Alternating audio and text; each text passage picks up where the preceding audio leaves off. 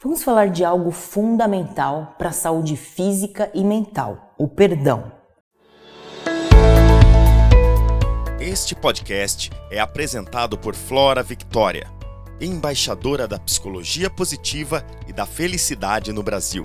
Neste episódio, Flora fala sobre Aprenda a perdoar.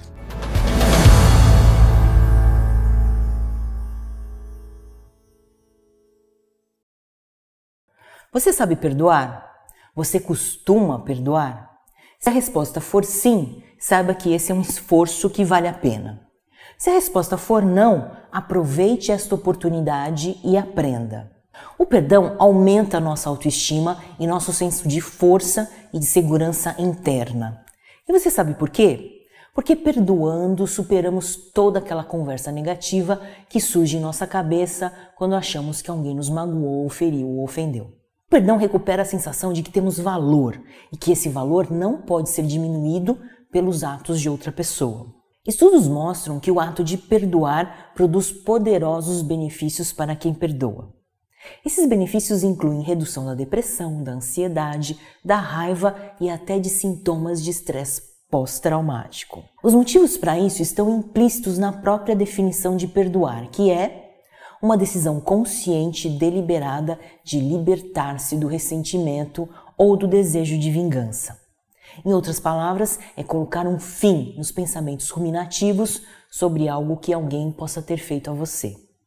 É também aceitar que não podemos controlar tudo, nem, muito menos, o comportamento de outra pessoa. É por isso que Fred Luskin, diretor dos projetos do perdão da Universidade de Stanford, Diz que perdoar é ser resiliente quando as coisas não acontecem do jeito que você queria.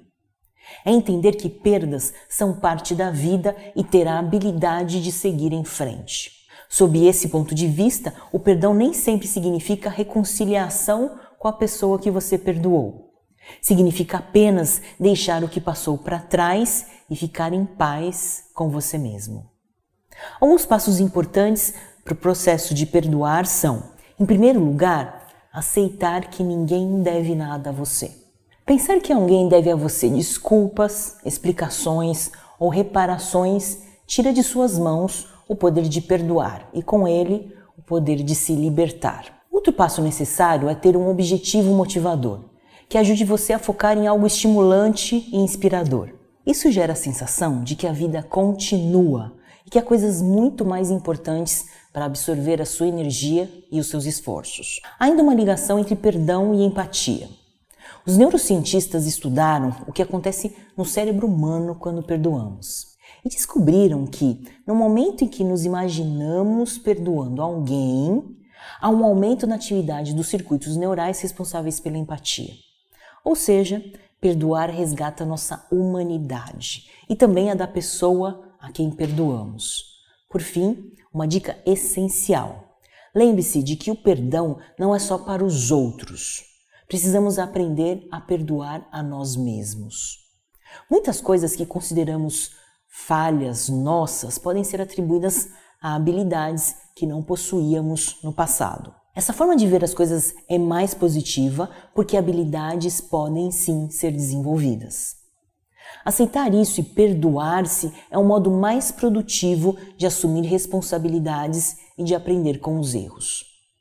Alguma vez você já disse que nunca ia se perdoar por alguma coisa que fez, falou ou até mesmo pensou? Então, faça exatamente o contrário. Retome esse momento e se perdoe. Perdoar é o primeiro passo para mudar. Este podcast foi apresentado por Flora Victoria nos apoie compartilhando este conteúdo e para mais informações e programas acesse www.floravictoria.com.br.